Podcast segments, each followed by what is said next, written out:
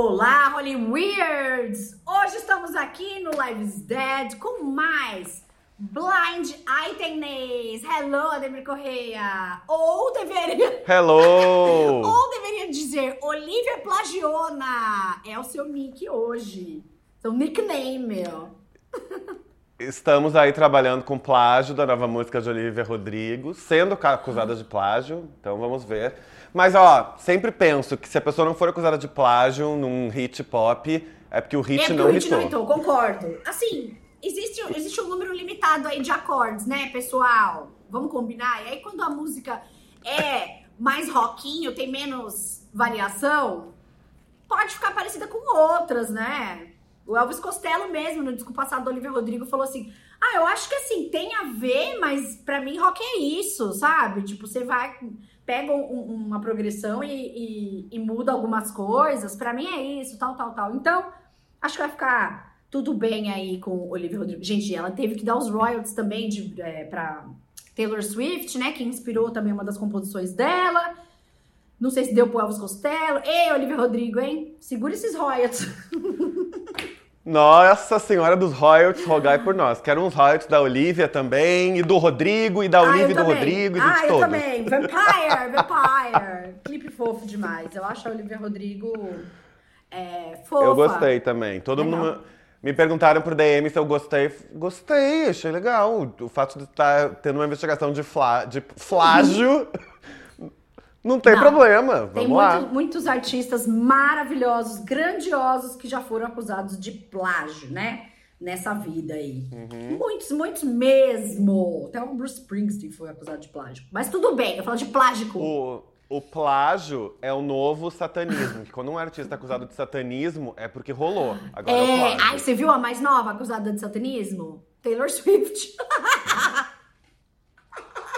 Taylor Swift é satanista, Dailins no Brasil satanista. Dai também. Ai, gente, a galera dá uma viajada, né? Que maravilhoso. Mas é isso, rolou. Acusada de satanismo e plágio é porque você tá no auge. Tá ótimo pra você.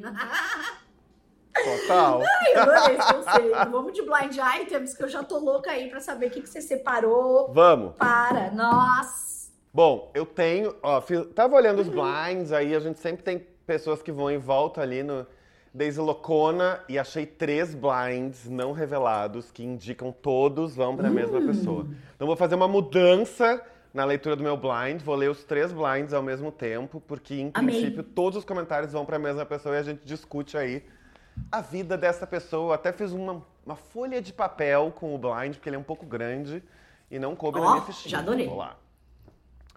Ó, esse cara super rico, tipo rico do nível bilionário, foi visto muito recentemente almoçando aí com uma atriz A-list de cinema. Todo mundo especulou que eles estavam poderiam estar namorando ou não e tal. Mas daí ele já foi visto com uma outra personalidade, com a literação no nome, e que gosta bastante de almoçar com bilionários. Esse é o primeiro blind dessa pessoa. O segundo, que são três, é, o segundo diz que não tem mais acordos em dupla dessa pessoa com a literação no nome e o seu marido.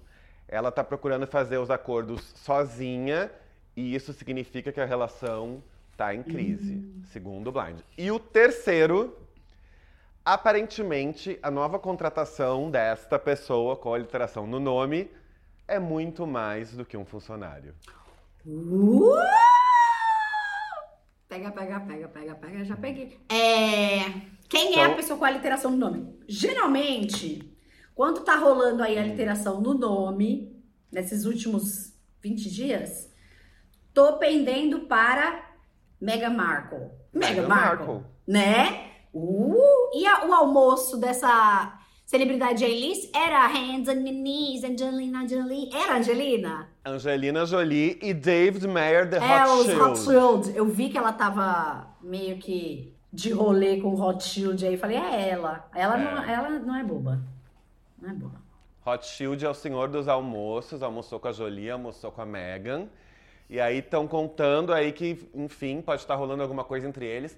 Teve vários comentários de crise, né, do casamento da Meghan e do Harry. Tinha uma coisa que o Ray Charles só ia perdoá-lo se eles se separassem, e a Kate Middleton estava envolvida, mil uhum. coisas, todas de fontes desconfiáveis, mas enfim. O segundo, é, o segundo blind, que fala que eles não estão mais fazendo os acordos conjuntos, tem a ver com o acordo do Spotify. A ideia do acordo era uma série de podcasts e eles não cumpriram esse acordo, resolveram hum. deixar por isso mesmo. E aí foram super achincalhados ali na, no advento da internet pelo pessoal do é. Spotify, porque, enfim, descumpriram o que estava combinado. E o terceiro acordo, que eu anotei porque é bem bafo, que é a sua nova contratação, é o seguinte: ela contratou o mesmo guarda-costas de Kim Kardashian. E já foram vistos muito conversandinho em Montecito, Califórnia, que é onde ela mora, né? Mas a ideia é, ela contratou o guarda-costa para protegê-la, mas segundo aí Daisy Locona, ele é muito mais Está pegando. que um protetor.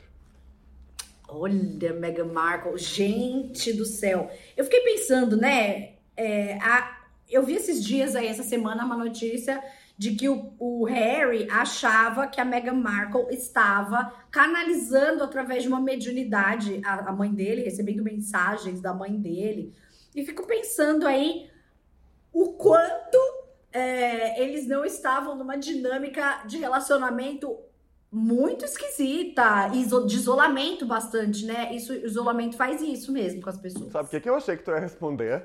O quê? Eu ia, achei que tu ia dizer, eu fico pensando, meu Deus, que droga eles usam que eu não quero.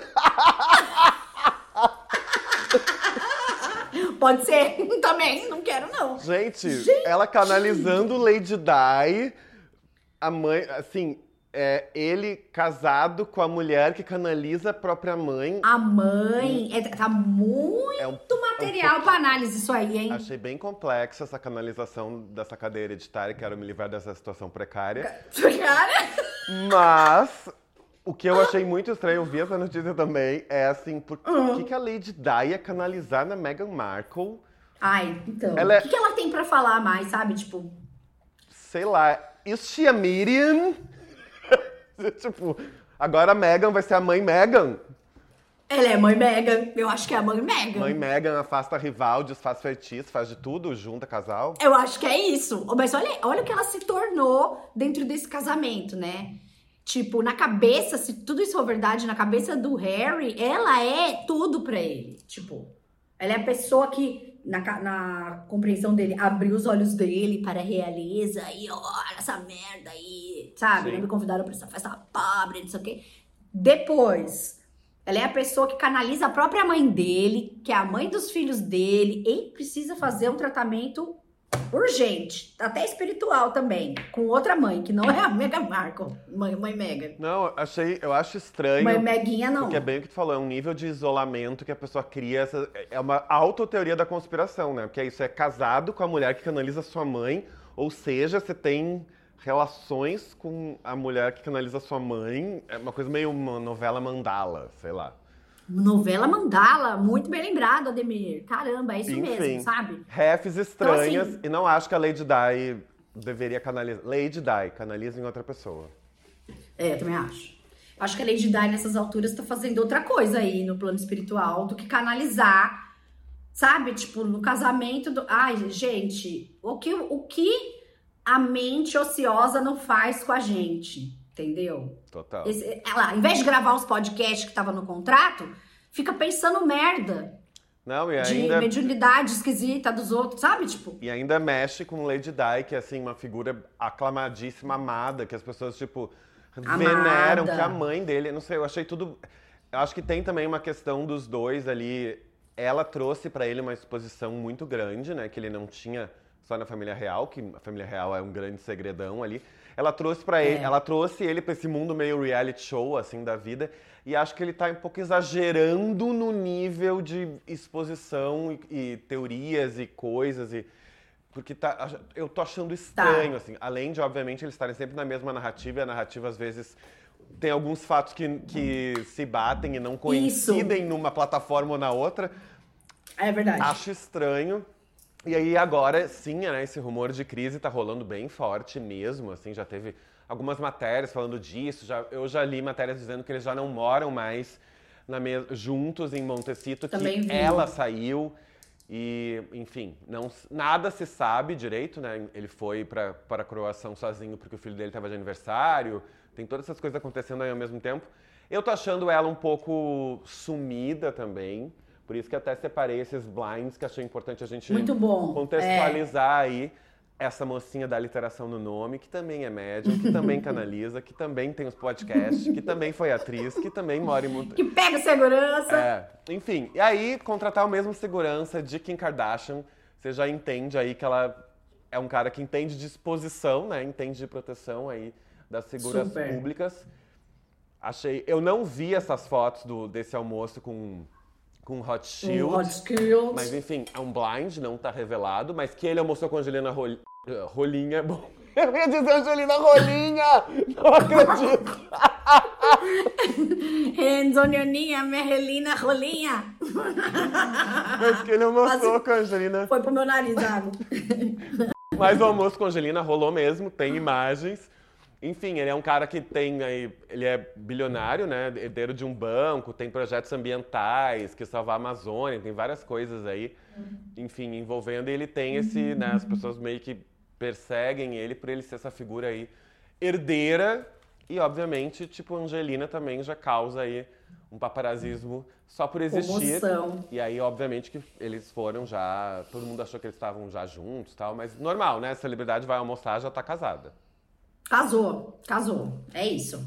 Foi almoçar, casou. Mas enfim. Entrou, e pegou Meghan, uma carona, casou. Agora Megan aí roubando ou não o possível affair ou não da Angelina Rolinha.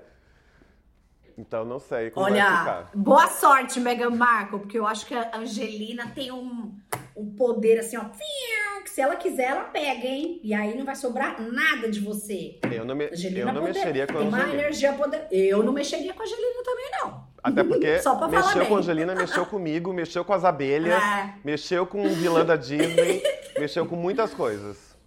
Ai, olha, só, só desejo bem pra essa Angelina. Eu adoro a Angelina Jolie. também. Sou fã. Então, mas ela tem essa. Né? É, ela Essa energia, esse campo magnético aí. tem. que o, o que ela quer, ela consegue. Angelina aí, né? Nepo Baby, que provando que assim, Nepo Babies podem ser Nepo Babies, podem ter seus privilégios, mas tem muitos deles que têm talento, outros não, Sim. mas tem muitos, muitos que têm talento. É, Mas adorei esse blind aí que você trouxe de Mãe Mega. Esse grupo de blinds da- de Megan, a médium canalizadora do segurança da Kim Kardashian, que não tem mais contrato, que não mora mais na mesma casa, mas que tá almoçando com Hot Shield. Bom, resumi os... É isso. Resumi! Foi, juntou tudo. Maravilhoso. E assim, Meghan Markle como atriz, acho que vai bombar. Se eu tivesse uma plataforma de streaming, eu ia falar: ai, gente, enfia ela aí pra atuar, que o povo vai ver só de curiosidade. Eu acho também. Vamos fazer uma serinha aí, sabe? Uma série 30 minutos assim, bem chablin, true crime, sei lá. Eu acho também. Uma não sei adaptação. como o Ryan Murphy não chamou ela pra um American Horror, porque ela poderia muito Olha, lindamente. acho que você tá fazendo. É isso, tô achando que é uma previsão sua aí, hein? Vai rolar. Eu tô canalizando alguma, essa cadeira Você tá. editária e eu acho que ela pode fazer American Horror Story Season 13, né? Já tá, eu acho que agora é a 12, se não me engano.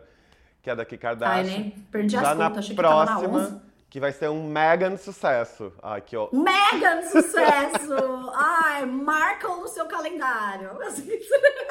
Ela pode fazer Megan Tubarão também. Acho que tem várias possibilidades aí pra ela na dramaturgia cinematográfica, televisiva e streamística. É isso. Meghan Markle, mark my words, vai, vai chegar, vai rolar. Total. E de próximo blind, que você tem aí de blind, Ney? Tem um blind bem bom, que é o seguinte: esse ator de cinema A-list foi jantar com o diretor de um possível próximo projeto. Eu tô com uns blinds meio de almoço e jantar, assim, uma coisa meio de comida. Ah, gostei. É. Enfim, depois do jantar, o diretor falou pra esse ator: Meu, não rola, você exagerou aí no filler. Basicamente, esse é o blind. Quem é o ator? Não é revelado. Vocês, olha, vocês podem pegar todos os blinds até hoje. Falou ator English, eu acho que é o Brad Pitt.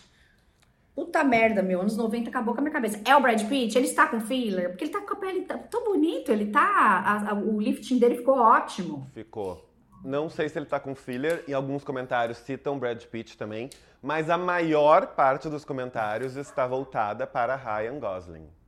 Ah, verdade. Eu vi umas fotos dele na Barbie e ele está estranho. Eu achei também. Ele fez umas, umas fotos pra GQ.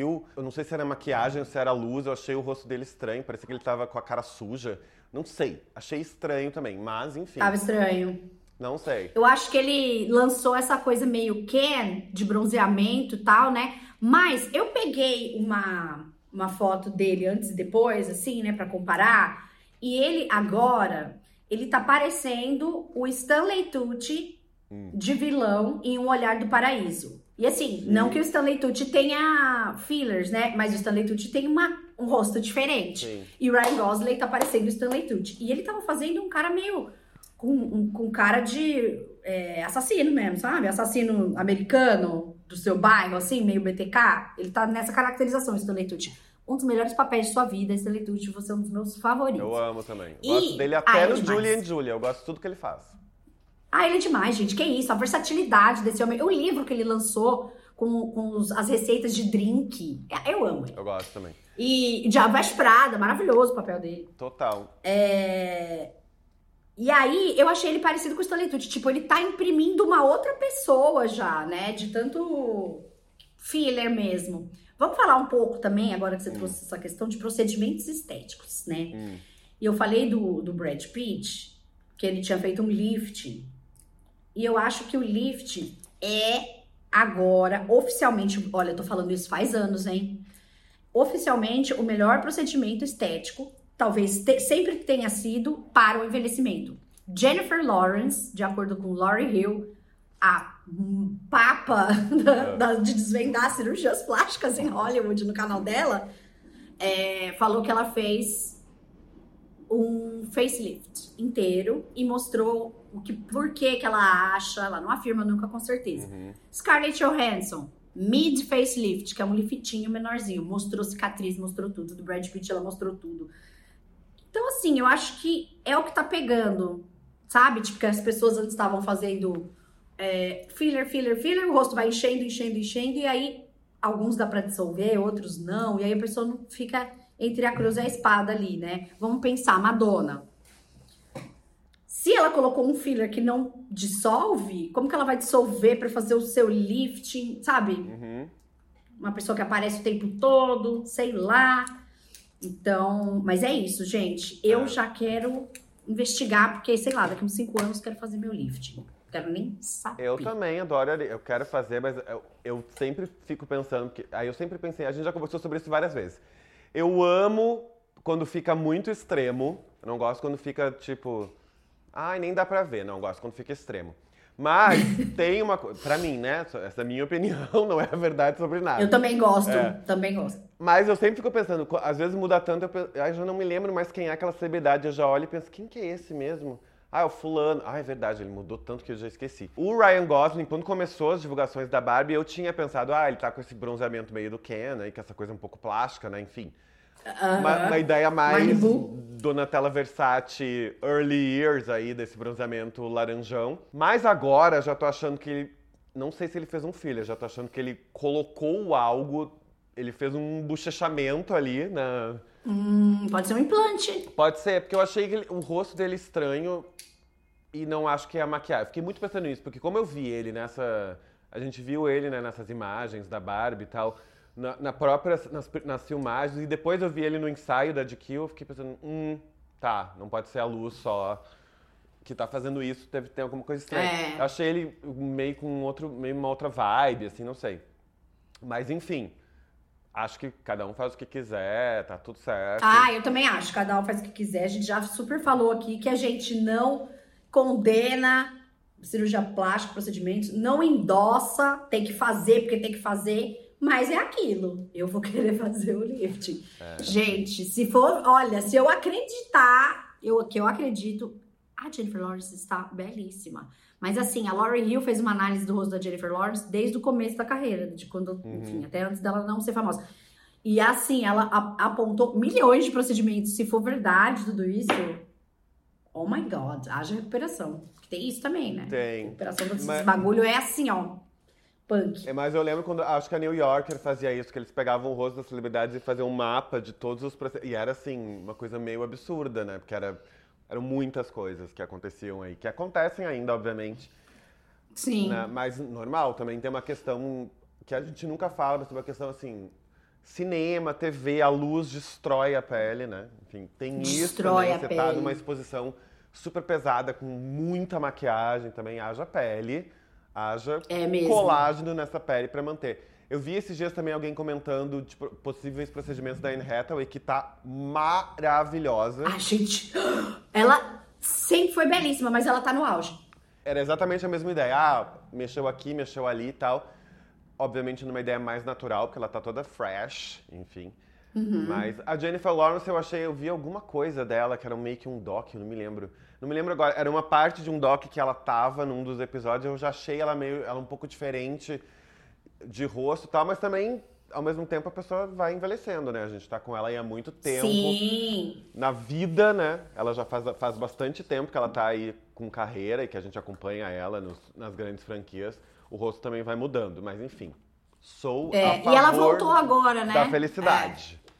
Ela voltou agora com fresh face. E uma coisa que a Lauren Hill falou, e sempre fala no caso de atrizes, assim, né? É muito close, né? Numa tela de cinema gigantesca, onde o menor bobe... a menor bobeirinha começa a incomodar a pessoa e até mesmo a audiência, que fica, ah, olha ali, né? Sim. Então, é isso, né, gente? A profissão deles, então. Mas sei que ela tá maravilhosa. Não, total. Mas tem uma coisa também que eu queria comentar da Jennifer Lawrence. Ela voltou, né? Porque ela, enfim, tirou um, um tempo aí sabático e tal, teve, teve bebê, etc. Voltou hablando geral, né? Porque ela voltou no auge do falatório de, sobre qualquer coisa, sobre tudo, sobre tudo vira meme. Falei, Jesus, É, ela, ela é assim, né? Ela quer ser, tipo, a atriz relatable. Que as pessoas se identi- quer que as pessoas se identifiquem com ela. Tipo, ai, gente, eu sou uma pessoa normal. com Então, certeza. essa ela- é a marca dela, né? Eu, Agora, eu achei que ela ia voltar ela- mais quietinha aí por causa da. Achei que ela voltaria É. mais quieta por causa da superexposição que ela teve e tal. Ela deu uma, uma acalmada. E os hate, né? Mas voltou. Também. Ela tem. Ela, não sei se é proposital, mas ela tem uma vibe que me lembra muito essa ideia próxima que a Drew Barrymore tem, sabe? Que ela quer, né? Ter. Sei. A- que a Drew tem isso, assim, de estar. a gente acompanha ela e é sempre. Ela é engraçada, ela é desastrada, ela tem esse, Também. esse lugar Tem, no sim. mundo meio Girl Next Door, assim. E a- eu sempre Tem. acho que a Jennifer Lawrence tenta ir um pouco pra esse lugar. Tem exatamente isso que tu falou, assim. Tem esse. É, meio relatable e tal. Mas ela falou assim: ai, eu. Ah, eu beijei o, o Liam Hemsworth, mas a Miley não. Mas eles já não estavam mais casados, lá lá lá. Não acredito em você, porque lá, quando vocês estavam divulgando Jogos Vorazes, lá atrás, a senhora Jennifer Lawrence deu a entender que ela pegou o Liam e, é, enquanto ele tava com a Miley. Enfim, ela inventou coisa da Miley, depois falou que foi numa festa, e a Miley Cyrus falou, ela tava tão bêbada que a Miley Cyrus falou, get it together, girl. E a Miley Cyrus tava na era bangers, querendo dizer, eu estava mais louca que a Miley. Aí a Miley tweetou, isso nunca aconteceu. Eu amo. Sem falar, sabe? Tipo, that never happened. Enfim. Então, assim, não acredito em você não, tá? Quietinho Miley. Você, você provocou a Miley, que eu lembro muito bem que eu fiz um tretas TNT. Eu também acho, e não acho. Mexeu, mexeu com Miley, assim como mexeu com Angelina, mexeu comigo. I can, É, I can buy myself é, flowers. É isso, a Gabriel Marcel Flowers, mas Stars é tudo aqui, tá? Essa, essa, ela é truzo, truzeira. Mas vamos pro pl- próximo blind. Vamos. A gente tá tudo, né? Sim, enfim, ó, tem um blind bem bom. Vou ler Hum. bem devagar, porque é- eu demorei pra entender, daí eu entendi.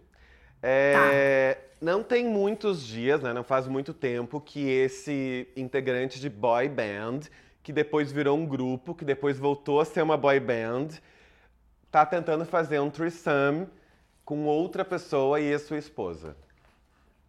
Hum, menageiro!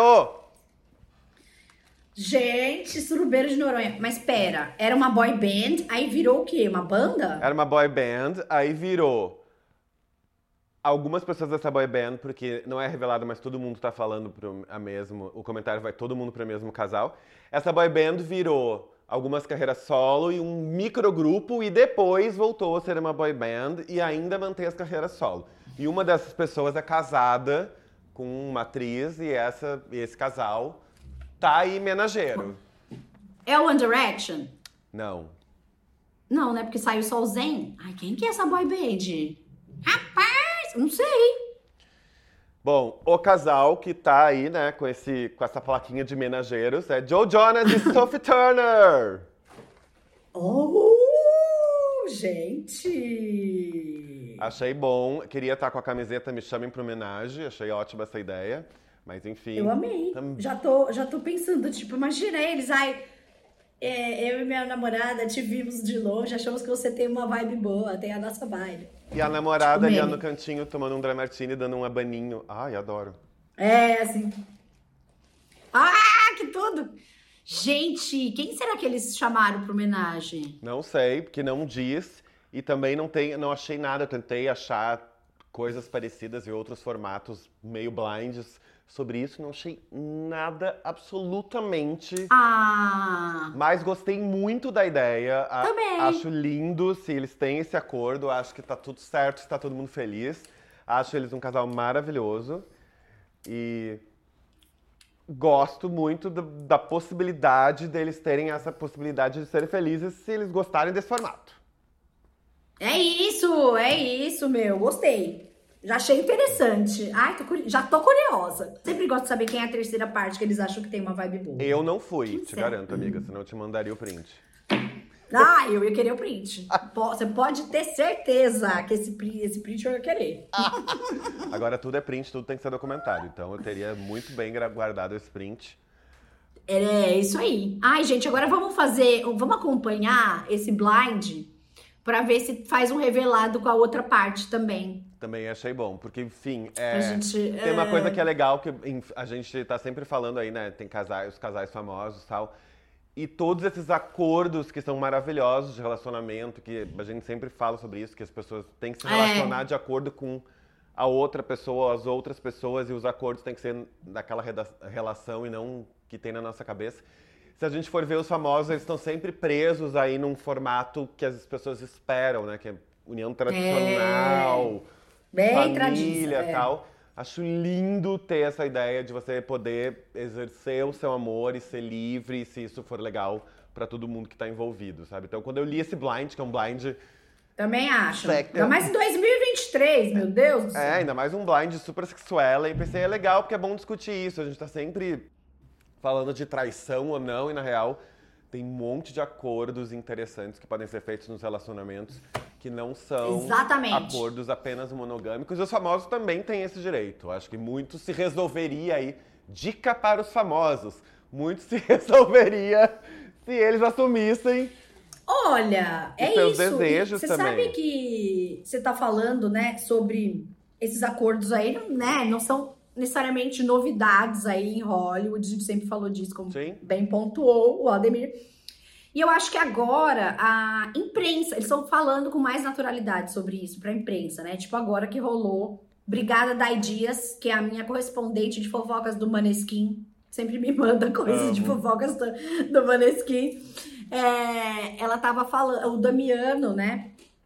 Do, do Maneskin, tinha uma namorada de longa data chamada Georgia e aí ele foi visto beijando uma amiga da Vic De Angelis, que é a baixista, uma, uma mulher que chama Martina. Uhum. E aí todo mundo, meu Deus, e agora? Ele está traindo a Georgia, não sei o quê. Aí a Georgia apareceu e falou assim: ah, é, não queria ter que virar público falar isso e tal, mas a gente terminou. Mas a gente tinha um acordo de relacionamento não aberto e tal, blá blá blá blá. Então, assim, você vê que agora, né, as pessoas estão falando mais para a imprensa e tal um pouco mais, né? Sim. Não é tanto, sei lá, como era o modelo, né? De American Way of Life bem mais tradicional e tal. Vamos ver. Que, que quanto menos tradicional, acho que é melhor, né? Todo mundo vai ficar mais de boa. Se tá feliz, se, se todos os envolvidos estão é. bem, estão felizes, exercendo seus desejos, eu sou a favor do acordo que der certo para aquela pessoa, grupo de pessoas, sabe? Então, também acho. E o, o contrário também vale. Tem pessoas que vão ser felizes apenas numa relação monogâmica que seja, não deixa ninguém te chavecar e te obrigar a entrar numa coisa poligâmica ou não monogâmica só porque é voga, digamos assim, né? Porque quem faz isso é, é, é guru. Guru faz isso bastante, Sim. de seita. Então, assim, você tem que ver, você tem que ter uma confiança, segurança de saber o que você quer. Uma vez você sabe o que você quer, PNC de todo mundo. Ah, eu quero ser não monogâmico, legal. Quero ser monogâmico, legal. Quero. Aí, uma vez que você sabe o que você quer, ou se você tem a consciência de que quer experimentar, beleza. Verdade. Só não entra na dos outros, né? Só posso concordar e já eu, é. eu sempre pensei isso sobre a própria vida, que é acho que quando a gente entende que a gente se encaixa ou desencaixa da vida em diferentes momentos, e, e porque a gente está mudando e está se conhecendo ao mesmo tempo que está é. amando outras pessoas, isso fica mais, é mais simples de se entender, sabe? Às vezes você está num, numa super relação e ela funciona daquele formato e a outra é de outro jeito e tá tudo certo porque você já mudou e é isso acho que a coisa mais interessante da, também da gente deixar aí acontecer a vida e de crescendo com a vida é a gente ir mudando porque gente se eu fosse a mesma pessoa e as coisas que eu pensava e elas não, não tivessem evoluído eu ia ser muito diferente hoje eu acho que ia ser diferente para pior, assim. Então acho que é para pior. A é, ideia é, e obviamente que não é aceitar tudo, porque todo mundo tem o seu limite, isso é, é exatamente, é se conhecer, né? É se... E saber até onde você vai, o que, que você quer. Só não ir na cabeça dos outros. Ai, tem que ser monogâmico. Ai, tem que ser poligâmico. Ai, tem que ser não sei o que lá. Vai lá pela sua cabeça. Exatamente. Isso acho que é o mais legal, porque isso não tem preço, não tem como medir, mas a sensação é sempre maravilhosa, porque é, é você tá sendo muito fiel a você, ao que você pensa, ao seu coração, ao seu corpo, ao mundo, possibilidades, enfim. Bonito esse é. momento, é. amiga. A nossa terapia é. de não casal, pois somos apenas amigos. terapia de amigos. É Ai, maravilhoso. Mas é verdade, isso aí é importante. É importante mesmo. Enfim, tem um outro blind, vou falar. Esse blind é bafo também. Também tem a ver com alimentações e festas. Ó, essa uh! diretora A-list, com a literação no nome, uh, não contou para essa atriz A-list qual era o dress, o dress code desta festa do pijama. A atriz foi, achando que era uma festa do pijama, de pijama. Mas na verdade, a festa do pijama era tipo sexy pajamas. E ela foi com um pijama meio tipo fofinho. E todo mundo disse que ela parecia uma menina de 5 anos com esse pijama. E isso aconteceu porque a diretora queria constranger essa atriz. E ela sabia muito bem que ela, ela fez isso sabendo, foi de propósito. Gente, tipo a Lindsay Lohan no Halloween. Que chegou de. No Mean Girls, que chegou de. Eu amo essa cena. Ex-wife, é, também. Tem filmes que tem essas cenas, né? Que a pessoa chega no dress code totalmente oposto ao dress code certo da festa, mas enfim, essa é uma história real, blind itemizada. Que horror! Diretora versus atriz. A atriz foi aí num pijaminha fofats e na verdade era uma noite sexy, que era o começo das filmagens desse projeto. Não é revelado, mas mas é quem? bem fácil de saber. América Ferreira e Greta Gerwig. olha, Greta George! Cara! Olha, eu tô achando um, um, umas, uns, uns blinds e umas matérias bem interessantes da Greta que eu nunca tinha lido que era. Eu tinha uma ideia totalmente. De, não sei se é verdade, obviamente, né? Sempre é. fontes desconfiáveis, mas as fontes desconfiáveis contam que ela é bem difícil de lidar e que não é a imagem que ela passa aí no público, o seu casamento com o Noah. Ela parece ser super cool, né? Assim. Não é bem Aquela... assim, e parece que é... tem essa tretinha aí com a América Ferreira, que eu amo. Não mexe com a América, que mexeu comigo. Eu gosto da América também. Adoro ela. Adoro Ela é super boa atriz, ela tem uma vibe boa. E assim, sempre parece que ela tá se fudendo em alguma coisa, não é? Não, e ela, eu assim, eu vi um, aquele documentário da Reese Witherspoon que ela fala com mulheres que ela admira, tem Dolly Parton, tem a Eva DuVernay, tem a América Ferreira, e a América é muito boa, assim, que ela tá falando exatamente de como ela tentou quebrar o estereótipo da mulher latina em Hollywood, como ela lida com a ideia da colocação de pessoas que têm uma origem latina no cinema, então ela tem todo esse lugar aí, né, de inclusão e Uhum. tal, e ela tá aí há muito tempo fazendo isso.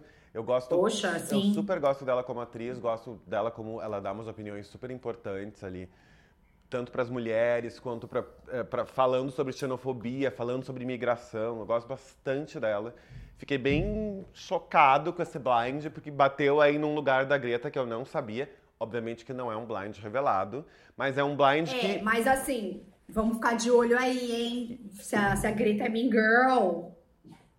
Total. E aí, uma coisa bem interessante que falaram nos comentários é que essa festa, essa Slumber Party, ela foi no começo das filmagens da Barbie, eles reuniram o elenco para uma festa. E era uma festa, é, uma festa do pijama meio sexy. E aí todo mundo foi super sexy. E a América Ferreira tava, tipo, de pantufa, com pijamão, meio de dormir, festa do pijama de criança, assim. E aí até a Margot Robbie falou sobre isso numa entrevista, que ela, ela Gente, tô passada. não falou que ela não palavras. sabia disso, mas falou des- dessa festa do pijama e falou que a América Ferreira estava realmente com um pijama que destoava do elenco, mas daí surgiu esse blind aí de que ela foi assim porque ela não sabia como que era pra ter ido. O que eu também não acho legal, que eu acho que nada devia ter dress code. Nem acho, sabe? É. Ai, se fosse se é uma festa do pijama sexy, lá lá lá, e eu quiser ir com pijama pantufeiro de 5 anos de idade, me deixa. Me dá aí sua comida e bebida de graça e fica na sua. Exato. Hum. Enfim. Ai, o que que tem? Acho esses pijamas muito mais legais. Inclusive. Enfim.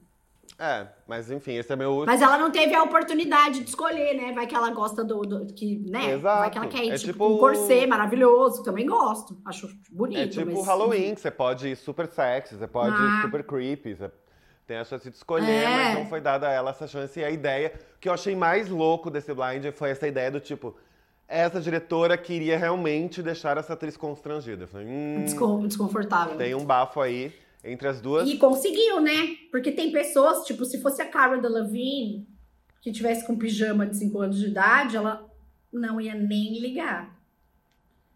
Entendeu? Mas a América Ferreira deve ser uma pessoa que se sente é, deslocada, sei lá, né? E ela devia saber que ela ia se importar, digamos assim. É, e assim, se você for pensar, se isso é uma festa de começo do projeto, já dá uma, uma vibes meio ruim, né? Porra! Porque, tipo, nossa, a primeira festa já deu BO, assim, já. Hum. É! Mas enfim. Odiei essa história. Aguardaremos Barbie e Barbie Core, que já tá tomando conta aí do mundo, já tá faltando tinta rosa no mundo. Mas Ai, gente, Barbiecore. Eu tô super empolgada pro lançamento de Barbie. Eu acho que nessa festa do pijama sexy, eu ia querer ir com, tipo, um corset rosa, um negócio meio Maria Anton- Antonieta rosa, sabe? Só pra rivalizar Greta Gerwig, mentira, Amo. com a Sofia Coppola. Não, eu ia assim.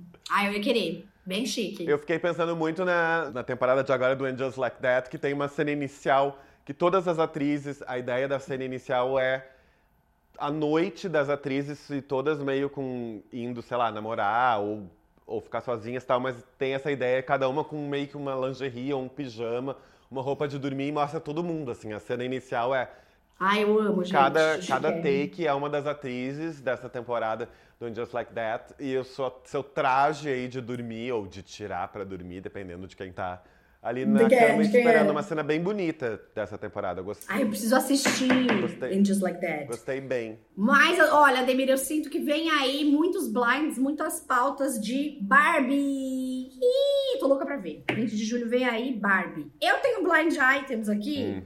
De uma outra coisa que, olha, eu falei disso incessantemente dessa série horrorosa chamada The Idol. Tem uns blinds de The Idol. Então já revelei mais ou menos o que que é, tá?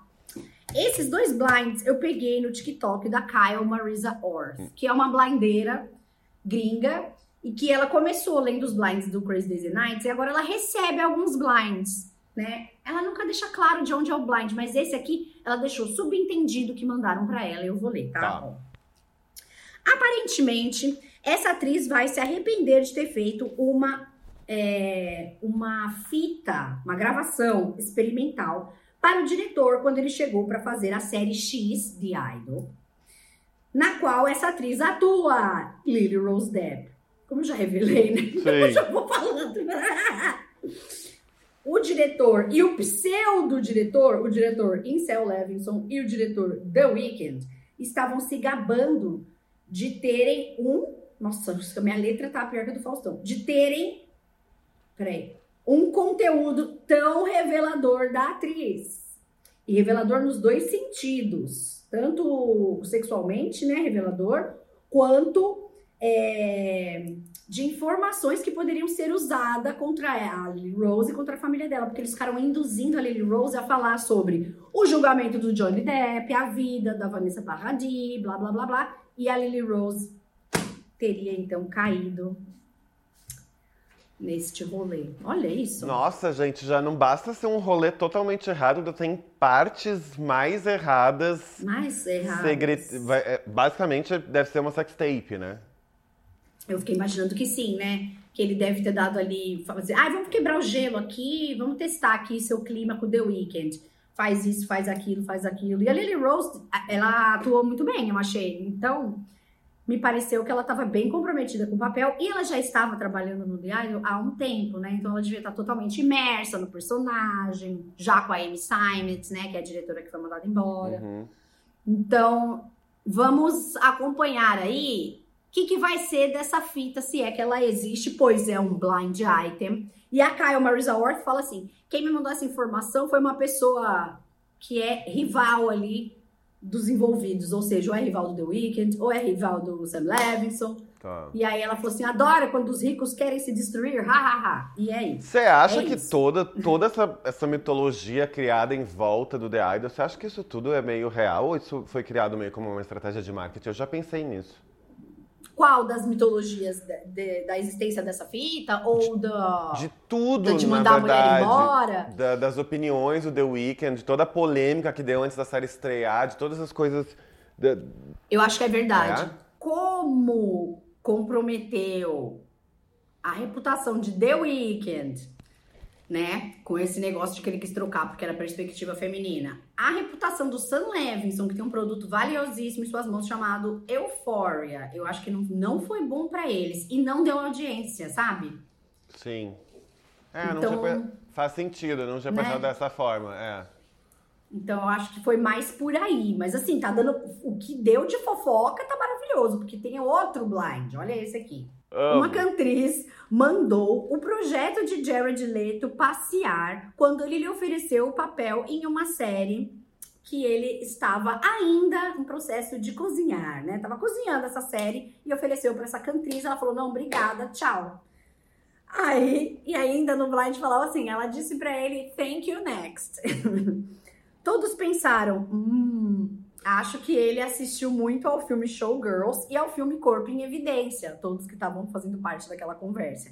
Niki, o projeto de diretor, disse: Corpo em Evidência? Eu não vi esse filme, mas deve ser muito bom, quero assistir, lá, lá, lá, lá. E aí que o pessoal que estava nessa conversa disse: hum, quem topar esse projeto aí, pelas ideias que ele tá tendo, vai ter um meltdown meio Britney Spears, se é isso que ele quer. Tá, basicamente Uau. o blind é The Weeknd convidou a Ariana Grande no- nos estágios iniciais de The Idol para fazer o papel da Lily Rose Depp e ela falou Thank you next. Não, obrigada. Não, não, tô interessada. E eles colaboraram já musicalmente, né? Eles são migs. É, eles têm uma parceria musical super boa, muito interessante, mas a parceria ficou só na música mesmo que a Ariana Grande não teria gostado do projeto. Lembrando, né, Ademir, que a Britney gravou pro The Idol. Quando ela saiu do conservatorship, foi o primeiro trabalho que ela fez. Ela fez um post falando, é, Kiss My gravei aqui um negócio pro filme, que ela achou que era um filme. The Idol, lá, lá, lá, e daqui a pouco estou aí na telinha. Mas foi cortado da série. Sabe-se lá por quê, né? Porque Uhum. muitas coisas foram cortadas dessa série. Uau.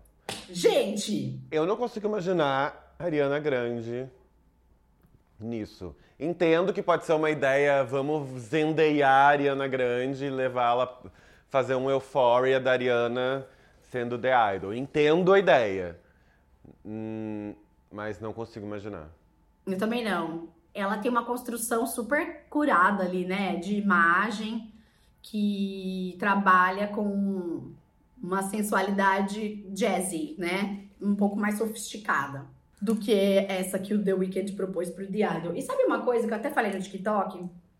O problema não é assim, é, o problema é esse meio gays jogado, antigo, sabe? Meio podre, assim, de qualquer Sim. jeito. Porém, se tivesse uma história pregressa que justificasse, que transformasse isso em gênero, poderia ser interessante. Mas não, foi botar o Nepo Baby do Sam Levinson pra fazer, sabe? Tipo, uhum. o cara claramente fetichiza tudo e todos ali, né? A segunda temporada do Euphoria e, e tem um roteiro fraquíssimo a, a, segunda temporada. A primeira, ok. Mas a segunda, com aquela. que tudo culminou naquela peça da Lexi, parecia um especial antidrogas da TV americana, aquilo, sabe? Em termos Sim. de narrativa. Então, assim. É, ele não é um cara que está preocupado com a narrativa, ele está preocupado com o fetiche e o visual.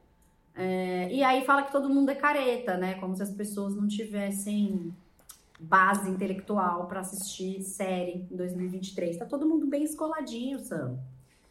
Não é isso, não. É, ele trabalha com uma coisa que, que eu acho bem. É, que tem complementa isso que você está falando, que é assim, quando você pega, e isso faz parte né, da cultura americana, quando você pega, por exemplo, uma atriz como a Zendaya, e cantora, né, uma artista como a Zendaya, e leva ela para uma imagem mais crua, você naturalmente né, isso em, com todos os atores, né, com a ideia do Euphoria ser essa, naturalmente você já cria um fetiche de, magético de algo e aí você transforma isso numa potência do tipo uau, comprometimento, sujeira, agora vai. Aí quando você vê, eu gosto bastante da primeira temporada, acho bem interessante. A gente, eu já, primeira a gente já comentou isso. Eu acho que, assim, pros Estados Unidos é uma coisa bastante. É, realmente um negócio mais pesado. É, é, é sim. Mas, sim. pra, assim, eu, sei lá, Christiane F dá de 20 a 0 no Euphoria. Então, é, é que assim, ó, o único problema é que é o interesse primordial do Sam Levinson por exemplo, nas cenas da Hunter Schafer com o pai do Nate. Eu acho que ele não estava querendo deixar explícito que o cara tinha essa dupla vida, né, de pai uhum. de família que gosta de abusar de uma adolescente trans à noite. Eu acho que ele estava fetichizando ele pelo olhar dele, ele gostou da cena, entendeu? Ele gostou Sim. de filmar, ele gostou de ver aquela violência, ele gostou. Ele gostou. É, só que ele... eu só consegui ver isso em retrospecto. Faz depois, sentido. sabe? Tipo, depois dos outros trabalhos dele, da segunda temporada. O que ele fez com a Cassie, que é a Sidney Sweeney, ela virou um peitão só, ambulante. E aí ele colocava, assim, as cenas dela, né? Tipo, fazendo a Lolitinha, como se fosse é, uma fantasia do personagem do Nate. Mas era, na verdade, a fantasia dele. E isso ficou muito claro na segunda temporada. Acho que ele pegou um pouquinho mais de confiança. Então, assim, ele não está denunciando nada, ele está repetindo meio gays dos anos 80, sabe? Tipo Adrian Lyne. É... Uhum. Até chanchada tem uma perspectiva sexual mais ampla do que é o sexo realmente, né? E não só uns props para homem hétero, assim, Sim. né? É, eu fico. Eu, nossa, eu, eu concordo totalmente enquanto você estava falando, me veio na cabeça, por exemplo, o Irreversível do Gaspar Noé. Sim. Que tem, que tem a cena do, do túnel da Mônica Bellucci, que para mim é um filme que me incomodou tanto, eu não gosto. E para mim esse filme ele foi pensado da seguinte forma, eu não sei se é, né? Que ele criou essa cena e criou o filme em volta. E eu acho, que o, acho que o Euphoria, ele tem um pouco isso sim. E, e, posso dar um exemplo que eu acho bem interessante. Não tem nada a ver uma coisa com a outra que eu vou exemplificar, mas tem a ver com o que eu quero dizer que é, por exemplo, a presença da Mia Goth nos filmes que ela faz.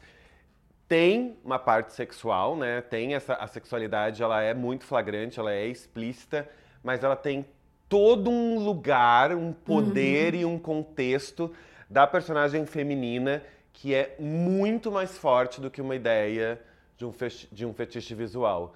Total. E, e acho total. que é por isso que eu amo a Mia Goff, porque ela não tem isso não ela ela traz isso já, né? Ela fez, né, Ninfomaníaca, então é, tem, ela tem esse olhar, ela, essa força, essa escolha do, dos roteiros que ela quer fazer. Que sim, obviamente que os personagens, né, as pessoas transam, então isso acontece também nos filmes e nas séries. No, no cinema, é. Mas ele lógico. tem um lugar de poder que é feminino, não é um lugar de mulher subjugada ou mulher objetificada. Eu acho que você tem toda razão. Vou ter que só concordar contigo complementando no Euphoria. Acho que sim, a, a, a segunda temporada ela foi para um lugar bem mais voyeur que a primeira. A primeira ela tinha uma dramaturgia que você tentava construir daquelas vidas ali, né?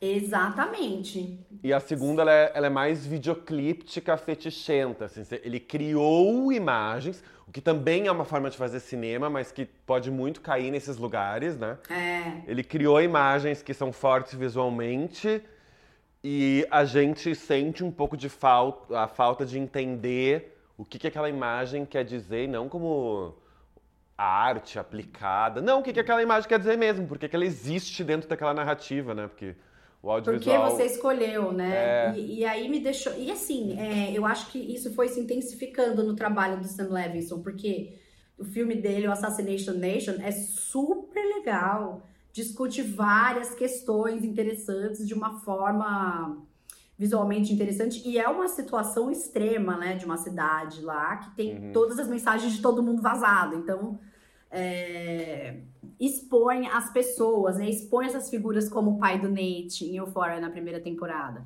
Então eu acho que eu, pelo menos, não estava vendo aquelas situações como um fetiche do diretor. A partir da segunda temporada ficou muito óbvio. E em The Idol ficou mais óbvio ainda. E aí, assim, você recebe um blind que eles fizeram uma fita da Lily Rose Depp, que é uma coisa super comum em Hollywood, né? Dizem que o Woody Allen tem essas, essas fitas de testes para papéis guardadas em casa e chama os mingos para assistir, comendo pipoca, tomando breja. É... Então é isso, sabe? Tipo, é mais do mesmo. Se vocês estão achando que às vezes as pessoas ah, jogam aquela carta de ah, as pessoas, no, o grande público não está gostando porque é pesado sexualmente. Não, é mais do mesmo. A gente já viu isso, ó. Mas assim, demais, né? É, sempre. Então, é só mais do mesmo. Só que eu acho que a audiência hoje tem um olhar um pouco mais crítico para perceber e para ter o desejo de ver outras per perspectivas de sexualidade, né? Pelo menos eu espero assim, né? Gostaria que não tivesse uma cena fetichista de uma adolescente trans sendo explorada e abusada por um adulto. É, eu vou ter que de novo só concordar. Eu tô hum. super concordativo, mas é porque é bem isso, assim, acho que tem e quanto mais evolui, também mais desevolui, né? As coisas e o imagético e, e a gente tem é sempre um retrato da gente como sociedade, né? Então, assim, existe sim ainda esse público, mas existe sim esse desejo de ver outras formas e de...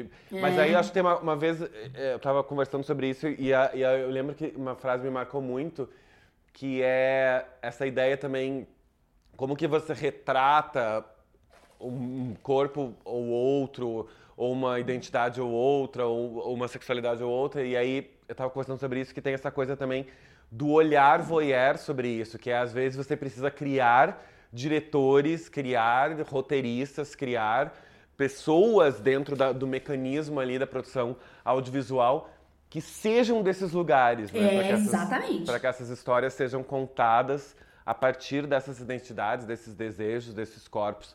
Porque senão a gente tá, volta ao meio gaze, né? A gente sempre, quem gosta de cinema e já, entende, já estudou a história do cinema, se deparou com a história do cinema em algum lugar, o cinema ele é naturalmente foi pensado pela visão masculina, né? Então é. romper essa visão é, é, um, é um grande desafio. Muitos conseguem, muitos diretores e não só diretoras que se identificam como mulheres, diretores homens também conseguem às vezes, mas consegue. É difícil de você não ter esse olhar. Não é impossível. Por isso que eu acho que a gente acho que é bem importante a gente ter essa discussão sobre Euphoria, porque isso me, me lembrou um negócio que eu pensei agora que é eu não tinha entendido porque eu não tinha gostado da segunda temporada. Agora eu entendi. É isso, né? Fica um retrogosto esquisito que você fala. e a narrativa, né? Péssima. É, porque eu assisti a, a segunda temporada pensando na continuação da primeira e na verdade a segunda Uhum. temporada ela é um videoclipe do que terá acontecido depois da primeira, a partir do que eu consegui fazer depois do sucesso, sabe? Total, totalmente. Faz todo sentido. E aí talvez também é isso. Eu acho que também tem essa sabedoria que não teve nesse caso, que é talvez essa série tivesse que ter só uma temporada, ela fosse uma minissérie, sabe? Eu acho. Para que ela não eu se acho. perdesse, para que as, discussões que ela levantasse eh, não se esvaziassem, para que tudo que ela trouxe, as atrizes, os atores estavam envolvidos em papéis tão fortes permanecessem fortes. Estava pensando em pensei nisso agora em relação, por exemplo, ao documentário do Glee, sabe? Uhum. Que é E isso, só, assim. só um parênteses, que Euphoria, né, a primeira temporada, é uma adaptação bem modificada, mas é uma adaptação de uma série israelense. Então, o, o autor, diretor, né, o Sam Levinson, já pegou essas linhas narrativas todas prontas, né, digamos assim. Sim. Acrescentou ali muitas coisas, trocou outras, mas na segunda não tinha nada, porque não existe essa segunda temporada em Israel.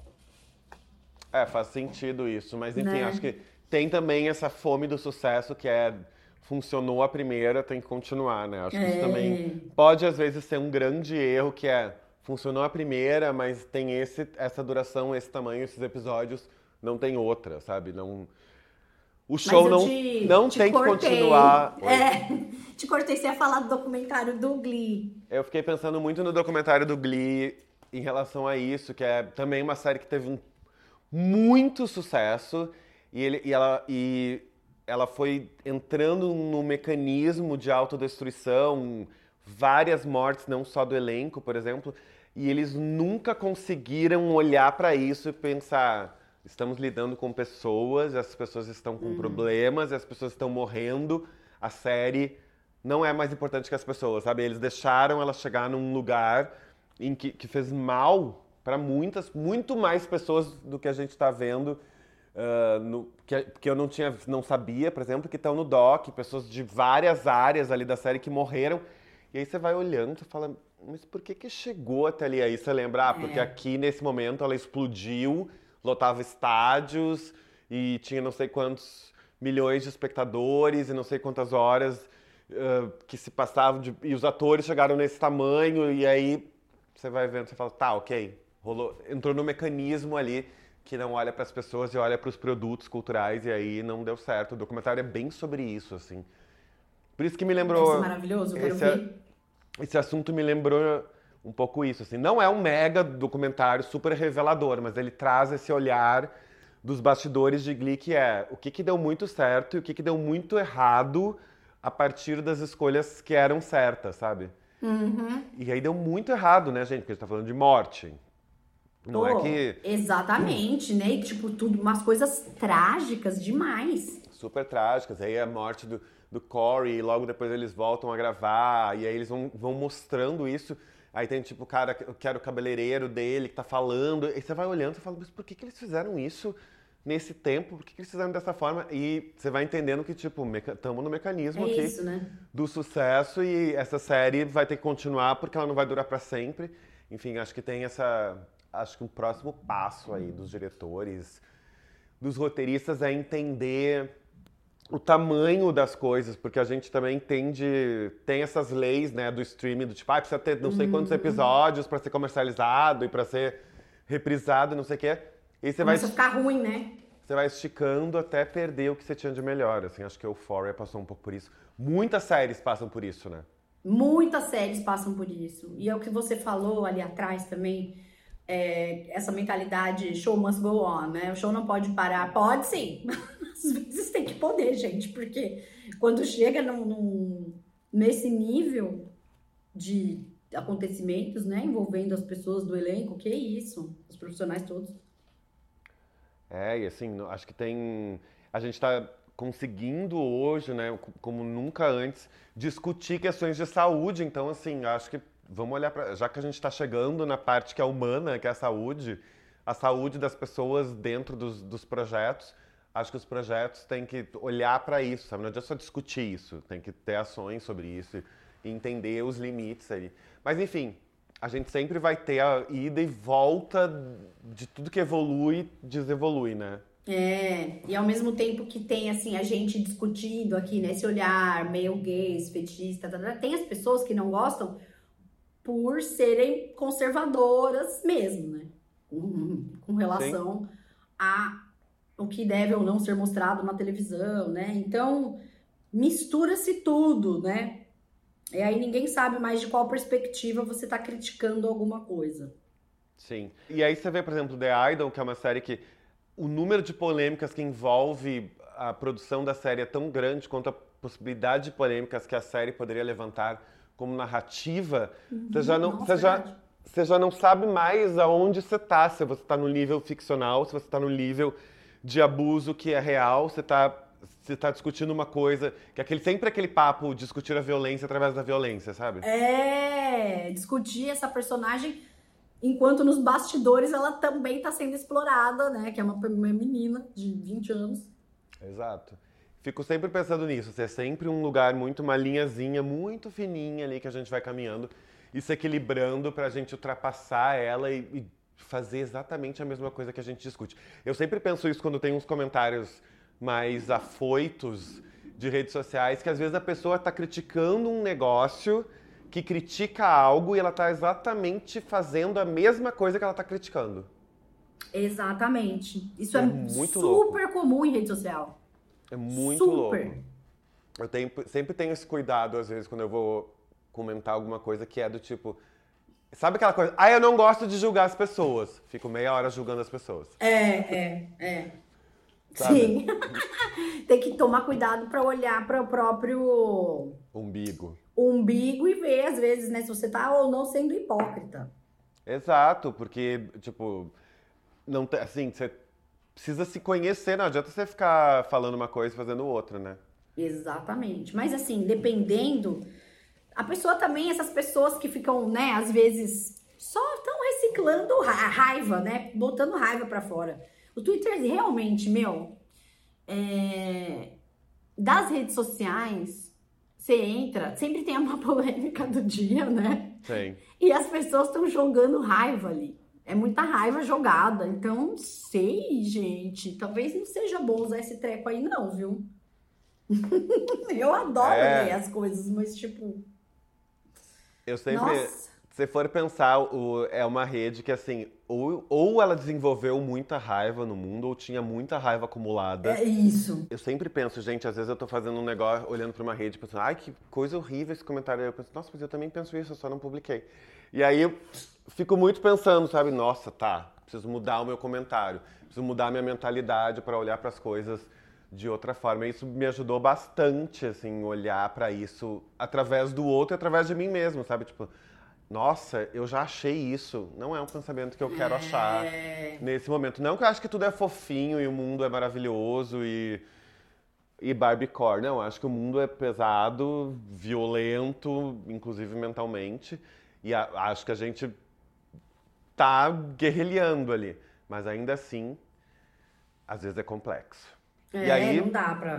as polêmicas de Twitter, assim é sempre. Às vezes eu fico pensando até onde mais underground vai a polêmica, sabe? Porque a gente já tá num lugar, como a gente já discutiu, né? Já chegamos no canibalismo como uma ação pop. Então, assim, até onde a gente vai. Onde vai chegar, né? Porque também tem a ver com. O mundo está cada vez mais absurdo, a ficção precisa ficar cada vez mais absurda, o true crime tem que ser cada vez mais absurdo. E tem, a gente tem essa esses mecanismos também são fugas, né? Esses mecanismos ficcionais. É. E assim, se você pensar que a, o true crime é commodity, é, a, as pessoas também são ali no Twitter, né? Então, por isso que eu acho que infla-se demais determinados assuntos, porque a pessoa fica se defendendo enquanto commodity lá dentro, né? Para não perder, não perder seu valor de marca naquele espaço que se fosse uma conversa casual não teria tanto, entendeu? Sim, Sim e eu postei uma coisa também que eu acho bem interessante, que às vezes a gente também tende a intele intelectualizar tudo, né? Então, às vezes tem uma coisa que, para mim, é às vezes muito simples, tipo, ah, uh, Olivia Rodrigo lançou Vampire, aí alguém me mandou uma DM, ai, você gostou? Eu respondi, tipo, gostei. Sabe? E depois fiquei pensando, não sei se eu devia ter explicado mais, mas eu só gostei. Só, tá bom, gente, é uma música. É... Se for levar esse tipo de coisa tão a sério, eu acho que isso também é muita insegurança das pessoas, sabe? De não saber quem, a, quem elas são Pode e ter ser. que se explicar demais em tudo e racionalizar demais tudo, sabe? Pode ser. É, a gente tem uma, assim, obviamente que tudo que se lança, a gente tá falando de entretenimento, tá falando de cultura. É. As coisas elas modificam o entorno, modificam o mundo, modificam o pensamento das pessoas ou não. E obviamente que elas podem estar ou não ligadas a alguma teoria, enfim, super pode. Mas ao mesmo tempo elas podem não estar. É, assim, é, ligados à experiência de vida, porque se você for racionalizar e teorizar tudo, você pode fazer isso no espaço acadêmico, né? Sim, porque você perde uma coisa que é o não que na a gente, rua, né? Você perde o que a gente faz aqui na Lives Dead, que é a sensação das coisas, sabe? É uma coisa que um grande aprendizado que a Lives Dead trouxe pra mim lá, você metaling... Meta! Você meta! metaling... meta. Metalinguisticão. Um dos grandes aprendizados que o Lives Dead trouxe para mim foi olhar para sensação que a gente traz um pro outro, né? Como, da nossa própria amizade agora em vídeo também. Mas essa, dos feedbacks que a gente recebeu das pessoas e pessoas que gostam e que acompanham porque faz bem para elas. Isso não tem a ver com o teu cabelo que é maravilhoso, tu que é linda e eu que tô com uma roupa boa. Isso tem a ver com o espaço seguro. É, o espaço. Criado para discutir coisas que nem sempre existem outros espaços que são seguros para isso e que na verdade deveriam ter, mas a gente vai mudando os espaços um a um, né? E isso foi um lugar que eu entendi assim para mim na vida de trazer pessoas e coisas que eu gosto e pessoas que que eu admiro para esses espaços, porque eu acho que a gente tem liberdade de gostar ou não das coisas e de ter sensações positivas ou negativas sobre as coisas e, e... lógico beleza do tipo isso não tem a ver com o teórico tal ou não isso isso para mim tal, é, sabe? é um grande é um é um sinal muito grande de, de insegurança porque não é possível que você vai tirar uma discussão de nível acadêmico, jogar na rua e esperar que as pessoas respondam com isso, respondam a isso seriamente. Você quer inviabilizar, então, é, a conversa de milhares de pessoas? É uma insegurança de pessoas que não se garantem no que gostam, não sabem do que gostam, precisam de é, status e hologramas, sabe? Para saber do que gostam, se cabe dentro daquilo. Isso para mim é, é o fim. Entendeu? Então, assim, tem que ser um trabalho muito bem feito de insegurança, sabe? E aí vem junto com um perfeccionismo e de querer, sabe? Isso é insegurança não reconhecida, porque quando a insegurança é reconhecida, você reconhece ela, ela é sua aliada, entendeu? Você consegue aliados com isso que vão te ajudar. Você vai se ajudar, você vai se respeitar, você vai se tratar com generosidade. Quando a insegurança é não reconhecida, aí ela vira um narcisismo, né? Total. Eu só queria te dizer que toda essa parte que tu falou eu ouviria a noite inteira dormindo para ficar dentro da minha cabeça, porque é uma coisa muito interessante que tu falou agora. Eu amei! Desculpa banalizar, mas é que foi lindo, eu tava prestando não, atenção. É, mas não, nem você nem banalizou. É, é muito isso. Ela é mas sua é. aliada quando você assume, né? Sabe, mas sabe um negócio que eu, que eu acho muito importante, é, e às vezes a gente faz isso, eu e tu, é, pelo WhatsApp e tal, que é, às vezes eu, eu gosto de uma coisa, e aí eu sei que tu também gostou, e eu não sei explicar por que, que eu gosto. E aí a gente vai conversar sobre aquilo para tentar entender por que mesmo que a gente gostou, e a gente continua gostando, uhum. depois de explicar, mas a gente cria uma explicação de qual ref que nos levou àquele lugar, ou se aquilo criou uma ref nova, e aí a gente fica conversando e pensa, nossa, é por isso então. É por isso! Mas na verdade era uma grande sensação, vibe subjetivona que fez a gente gostar daquilo no primeiro momento e que fez a gente continuar gostando no segundo momento, mesmo tentando buscar conversar sobre aquilo para tentar chegar mais próximo do entendimento qualquer que seja ele. É, eu amo. Eu adoro assim, fazer isso. Tem uma coisa também, né, Ademir? A gente vem de uma época aí em que a gente lidava com roqueiro velho, né? Roqueiro roqueiro é, é uma coisa muito chata, o roqueiro nos 90. Só pode gostar disso, disso, disso. Eles não se permitem nada. Então, assim, agora que não é mais assim, vai voltar essa onda de gente assim? Olha, olha os, os roqueiros, tudo conservador. Sério? Ah, não. É, acho que tem esse. A gente tem esse lugar. E também tem uma coisa de encaixar tudo, né? Então, ah, isso daqui parece com isso, então pode ser um plágio, e isso parece com aquilo que vem disso, então não é novo, e isso vem dali, mas é um revival disso daqui. Aí, quem disse que a gente está discutindo e produzindo coisas originais a cada segundo? Não é sobre isso o mundo. Não. É sobre a- soltar e apenas ser se permitir gostar das coisas. Muito, melhor, né? E, a- e a- é muito louco que é isso aí. Você vai analisar, sei lá, as turnês. As turnês mais lucrativas são as do pop, porque as pessoas se identificam com aqueles artistas. E tá tudo bem, se você não se identifica, legal, identifique-se com outro. Isso não desqualifica a turnê inteira de um artista, ou se as pessoas ficaram na fila ah, pra pegar um, comprar um ingresso e tal. Acho que tem, sabe? Nossa, assim como tu gosta de Lana, eu gosto de Lana, eu também gosto de Depeche Mode, e tem um outro artista que eu não me identifico e não iria no show, beleza. É, beleza. Vai quem se identifica que vai, que seja lotada, porque tá tudo certo, sabe? Acho que tem mais, e não é aceitar tudo também, é do tipo, tem coisas que eu não gosto, mas não vou ficar dando ibope, beleza. porque eu É, não você gosto, e, não- e não, e não é isso, vou, eu também não dou ibope. e não vou desrespeitar pessoas que gostam, porque o fato de eu não gostar não significa que é ruim, né? É, então. É apenas uma característica sua, é isso que eu acho também.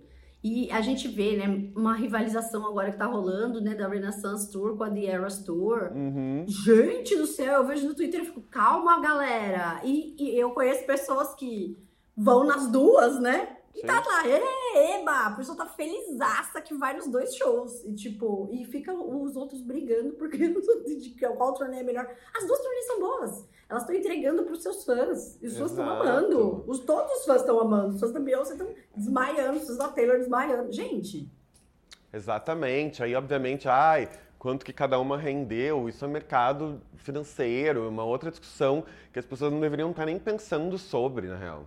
Eu também acho que não, a menos que elas queiram trabalhar com esse tipo de É, coisa. é uma outra Daí ideia. vai estudar. Mas agora, pra falar quem é melhor que quem, porque quem tem mais dinheiro, então vai pagar pau aí pro Elon Musk, pro, sei lá, Jeff Os Bezos. Hot Shield. Hot Shield. Ai, Voltamos ao começo do vídeo. Vai almoçar com Hot Shield. Voltamos, é isso. não, não vem é, comparar Total. as divas que ganham mais que ganham menos. Que isso? Para É, porque isso. não existe essa comparação, né, na real. Não existe. É muito São louco, públicos assim. Diferentes e às vezes se cruzam, né? Às vezes são os mesmos. É, e assim, uma tá fazendo turnê nos Estados Unidos, outra tá na Europa. Em algum momento uma volta, vai e a outra vem. Então, assim, é, são, tá tudo certo, todo mundo vendeu, ninguém tá, sabe? Sei lá. Exatamente. Eu sempre então, penso nisso, assim. E aí é, tipo, não acho que uma é de um jeito, outra é do outro. Acho que tem fãs pra. Acho que a Taylor tem uma importância, a Beyoncé tem uma importância, sabe? A gente tá falando do pop. Se as pessoas se identificam, tem uma importância, se as pessoas se sentem Lógico. acolhidas ali, se as pessoas entenderam aquilo ou fez parte da vida delas, ou que seja uma revenge track que fez parte da vida delas, tá tudo certo, é uma música, sabe?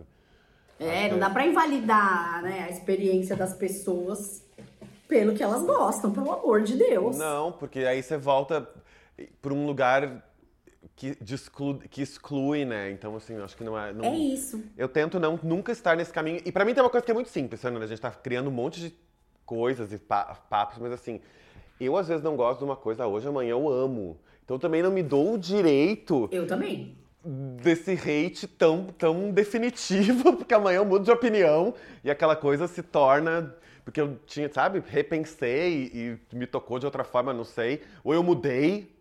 Então também não acho que, nossa, eu odeio isso, amanhã eu E nunca vou amar. É, nossa, total, total. T- também e me- música é assim, né? Bate, às vezes bate diferente e fala, uou, que legal, vou ver. É, e, e é, como tá, ah, putz, esse disco aqui não rolou, eu não gostei desse single, beleza, mas o outro talvez role, ou, nossa, não gostei agora, daqui a um mês tô, tipo, obsessed. É, então, Lendo o lyric, tentando decorar o lyric, sabe, pra... Nossa. Ó, Os mais atuais da Madonna, é, sempre era muito assim, lançava, deu, ai gente, o, o foi o último mesmo, esse aqui não tá bom. Daí eu falava, vai, eu vou pôr esse disco, vai. Aí daqui a pouco eu já tava gostando de tudo. Tipo, menos três, quatro músicas, mas assim, já tava amando o disco. Então, era sempre assim. É, eu sempre. sempre. Vai eu- crescendo em você, né? Vai, aí às vezes também não rola, então assim. Às vezes não rola, beleza, né? Tá Ninguém é tudo obrigado. certo. É, Mas é exatamente. Ou desinteresse ou mini obsessão. É isso. Sobre isso! É sobre. É isso. Também, também sou assim. Ai, que Amo mini obsessão. Olha, eu nem vou ler mais blind items, porque a gente entrou aí nesse assunto tão maravilhoso. Já fechou o ciclo com os Roskilde e com a Angelina Rolinha. Mas quero dizer que a gente tem um vídeo muito especial é, pro próximo Lives Dead, né, Ademir? Uhum. Tem uma ceitinha aí bem bacana esperando ser comentada. É isso, gente. Obrigada aí por assistir e acompanharem nossos papos. Segue a gente nas redes sociais todas. Hollywood Forever TV também em todos os espaços, né? Por aí. Instagram, tem o portal hollywoodforevertv.com.br com notícias maravilhosas, sempre melhor curadoria. que mais? O meu aplicativo grupo Chat VIP no Quack. E é isso. Até a próxima. Tchau. É. Beijo. Beijo. Saudades. Saudades, amiga!